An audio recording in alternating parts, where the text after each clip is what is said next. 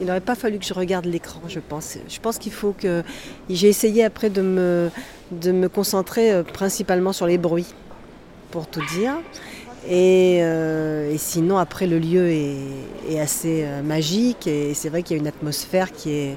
On, on sent quelque chose dans la pierre, donc c'est vrai que c'est agréable, même de se, de se coller aux parois, je trouve, en fait. et voilà. Voilà mon ressenti. Après, euh, après c'est vrai qu'on s'interroge, on se dit mais qu'est-ce que c'est où, on va aller Vers quelle année Est-ce qu'on revient en arrière Est-ce qu'on on attend ce qu'on va Qu'est-ce qu'on va hum, Quand va être la fin? Voilà.